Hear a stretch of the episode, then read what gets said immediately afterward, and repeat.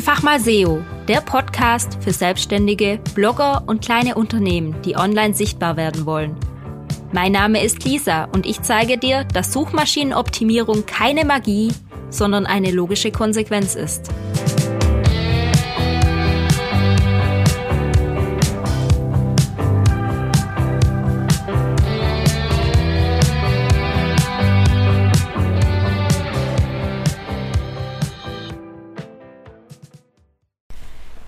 Hallo, ich grüße dich zu dieser neuen Podcast-Folge.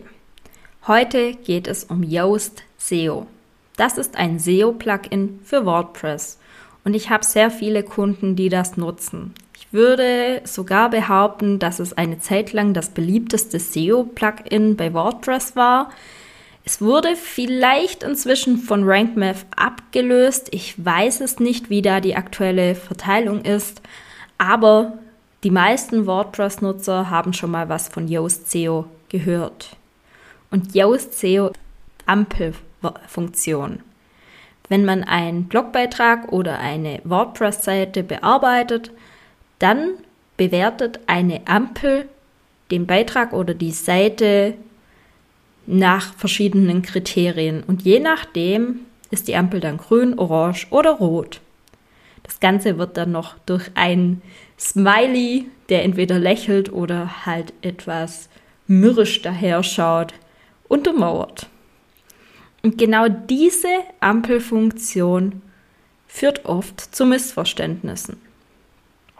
Ich habe das Gefühl, dass jeder, der SEO machen möchte und Yoast installiert hat, unbedingt eine grüne Ampel haben möchte. Und psychologisch ist das für mich natürlich voll verständlich, weil wenn da eine Ampel rot ist, dann ist das ja so ein schlechtes Zeichen. Und dann denkt man sich, hm, es funktioniert nicht. Und wenn die Ampel grün ist, dann hat man ein gutes Gefühl und denkt, ja, ich habe SEO gemacht, ich habe alles richtig gemacht, ich muss da jetzt nichts mehr machen. Und auch heute Morgen habe ich wieder eine Anfrage bekommen mit, hey Lisa, meine Ampel bei Yoast ist rot, was soll ich tun? Meine Antwort war, Spoiler, gar nichts, ignoriere sie einfach. Ja, und tatsächlich ist das meistens meine Antwort, weil ich bin der Meinung, dass dieses Ampelsystem bei Yoast oft zu Verwirrungen sorgt und dass viel mehr als eine Ampel dazu gehört, um erfolgreiches SEO zu machen. Vor allem, wenn ich mir eben anschaue, unter welchem Kriterium Yoast, unter welchen Kriterien Yoast bewertet, wie gut dein Inhalt ist. Also zum einen wird ja schon bewertet, ob eine Focus Key Phrase hinterlegt ist. Das heißt, du gibst ein Keyword in dieses Eingabemaske ein und dann bewertet Yoast nach dem Keyword dein Inhalt stellen wir uns vor, ich habe jetzt hier einen Blogbeitrag über kostenlose SEO-Tools. Das war der letzte, den ich geschrieben habe. Und wenn ich jetzt als Fokus Keyphrase kostenlose SEO-Tools eingeben würde, dann zählt Yoast zum Beispiel, wie oft dieser Begriff im Text vorkommt. Und schon allein das finde ich total kritisch weil ich aus Erfahrung einfach weiß, dass du auch für Begriffe, die nicht so im Text drinne stehen, ranken kannst. Also es wird ja nur auf ein Keyword beschränkt und dieses eine Keyword muss exakt so drinne stehen und muss auch im Permalink stehen. Aber es wird nirgends bewertet, ob der Nutzer vielleicht nach einem anderen Keyword sucht oder ob du auch für ein anderes Keyword rankst. Ich finde, wenn man das nutzt, dann sollte man sich auch damit beschäftigen, wie Keywords aufgebaut sind, wie Keywords gefunden und gesucht worden und was, für was man noch so ranken kann und wonach der Nutzer sucht. Die meisten, die diese Funktion nutzen, die gehen her und sagen, ach, ich möchte dafür gefunden worden und geben das ein, aber machen sich keine Gedanken darüber, ob es sinnvoll ist, dafür zu, für gefunden zu worden und ob der Nutzer dann auch wirklich danach sucht. Und ich hatte schon oft den Fall, dass ich dann für ein ganz anderes Keyword, als ich eigentlich dachte, gefunden wurde. Wenn wir nochmal zu meinem Beispiel zurückgehen, kostenlose SEO-Tools. Damit kann ich ja auch für gratis SEO-Tools ranken und vielleicht wird das ja viel mehr gesucht. Ich weiß es ja nicht. Und diesen Fall kann ich mit Yoast SEO einfach nicht berücksichtigen. Und das ist dann auch der Fall, wo man sagt, hey, ich habe doch alles grün bei Yoast SEO, warum ranke ich nicht? Ja, weil vielleicht andere Dinge nicht passen. Also nur weil deine Ampel bei Yoast auf grün steht, heißt das noch lange nicht, dass du auch für dieses Keyword bei Google gefunden wirst. Das ist Fakt. Ich hatte das schon so oft, dass mich verzweifelnde Menschen angeschrieben haben, hey Lisa, ich habe alles auf grün gemacht, warum rank ich nicht dafür? Weil Yoast letztendlich nur eine Checkliste ausgibt und wenn die abgehakt ist, ist die Ampel grün. Aber es wird sich nicht damit beschäftigt, wie das Umfeld, die Keyword-Konkurrenz aussieht, wie der Inhalt so wirklich aufgebaut ist. Sind einfach nur ein paar Faktoren. Zum Beispiel, wie breit ist dein SEO-Titel? Klar, das ist gut zu wissen, dass der eine bestimmte Länge haben muss. Aber wenn du das einmal intus hast, dann achtest du automatisch darauf. Auch die Textlänge wird beurteilt. Google hat offiziell vor einem halben Jahr war es, glaubt, gesagt, dass die Textlänge nicht relevant ist, sondern der Inhalt. Dann wird geschaut, ob die Keyphrase im Permalink ist. Also ich bin der absoluten Überzeugung, dass es wichtig ist, dass das Thema im Permalink mit drinne ist. Aber auch hier stellt sich wieder die Frage, ist es dieses Keyword, worauf es ankommt? Oder gibt es da ein Keyword, das noch besser ist? Dann wird eben noch geprüft, ob du diese Keyphrase schon mal genutzt hast in einem anderen Beitrag. Auch das kann sinnvoll sein, dass du eben nicht Duplicate Content erstellst, aber wenn du Inhalte erstellst, dann musst du ja auch schon mal ein bisschen einen Überblick haben, ob du zum gleichen Thema schon mal einen Inhalt erstellt hast. Und hier an dieser Stelle empfehle ich dir dann eher das SERP Overlap Tool. Das ist ein kostenloses Tool. Einfach mal danach googeln, SERP Overlap Tool. Da kannst du zwei Themen eingeben oder zwei Keywörter und checken, ob es sich lohnt, einen extra Beitrag dafür zu schreiben oder eine extra Seite dafür zu erstellen oder ob sich das überlappt und du alles in eine Seite oder einen Beitrag packen kannst. Das ist da mega hilfreich, wird aber mit Yoast so gar nicht ja, gar nicht angeboten. Dann wird die Keyphrase-Dichte angeschaut. Also wie oft dieses Keyword eins zu eins im Text drinnen ist. Und das finde ich sehr kritisch. Ich habe noch nie wäre jetzt gelogen. Ich habe das natürlich auch mal ausprobiert, ob das was bringt. Aber schon seit Jahren achte ich gar nicht mehr darauf, wie oft dieses Keyword jetzt da drinne ist, weil das A, meinen Text einfach schlecht macht, wenn ich da ein Keyword reinprügel und B, kann es ja auch sein, dass ich für was anderes ranke. Ich ranke sogar manchmal für Keywörter, die so eins zu eins nicht im Text drinne stehen, weil der Zusammenhang einfach stimmt. Also daher finde ich das einfach sinnlos. Dann wird geschaut, ob die Keyphrase in der Einleitung drin ist, im SEO-Title und so weiter. Auch da sage ich, man muss sich erstmal mit dem Keyword an für sich selber beschäftigen. Und wenn man sich damit beschäftigt, dann schreibt man ja automatisch über dieses Thema und dann kommt auch dieses Thema in der Einleitung vor und auch im SEO-Title und in der Meta-Description. Ja, also für mich nicht zwingend notwendig, um dafür zu ranken. Was gut ist, darauf aufmerksam zu machen, ist, dass ausgehende Links, interne Links und eben auch Bilder-SEO noch mit berücksichtigt worden.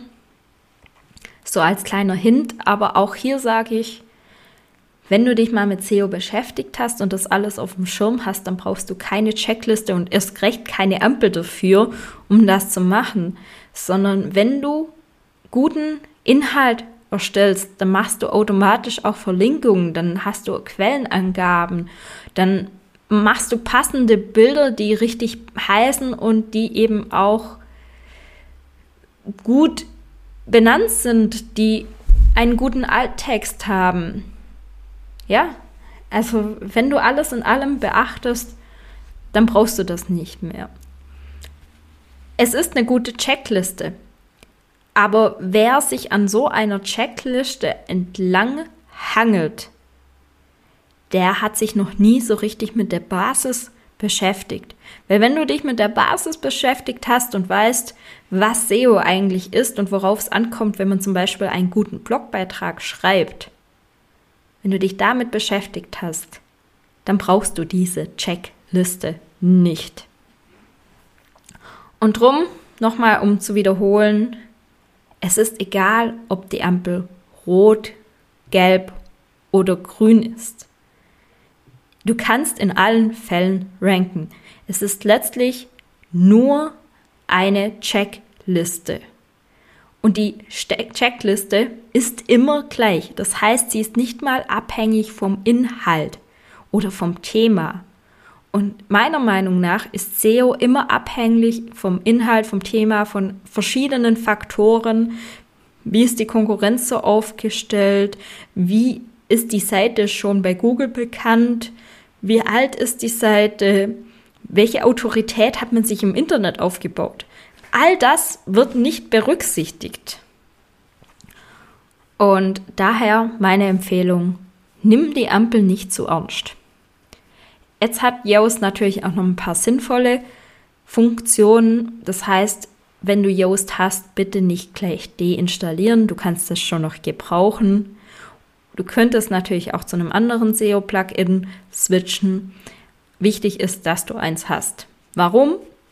In WordPress ist es dir nicht möglich, eine XML-Sitemap ohne Plugin zu erstellen, Metatitel und Meta-Description zu vergeben und noch so ein paar andere Dinge zu machen ohne Plugin.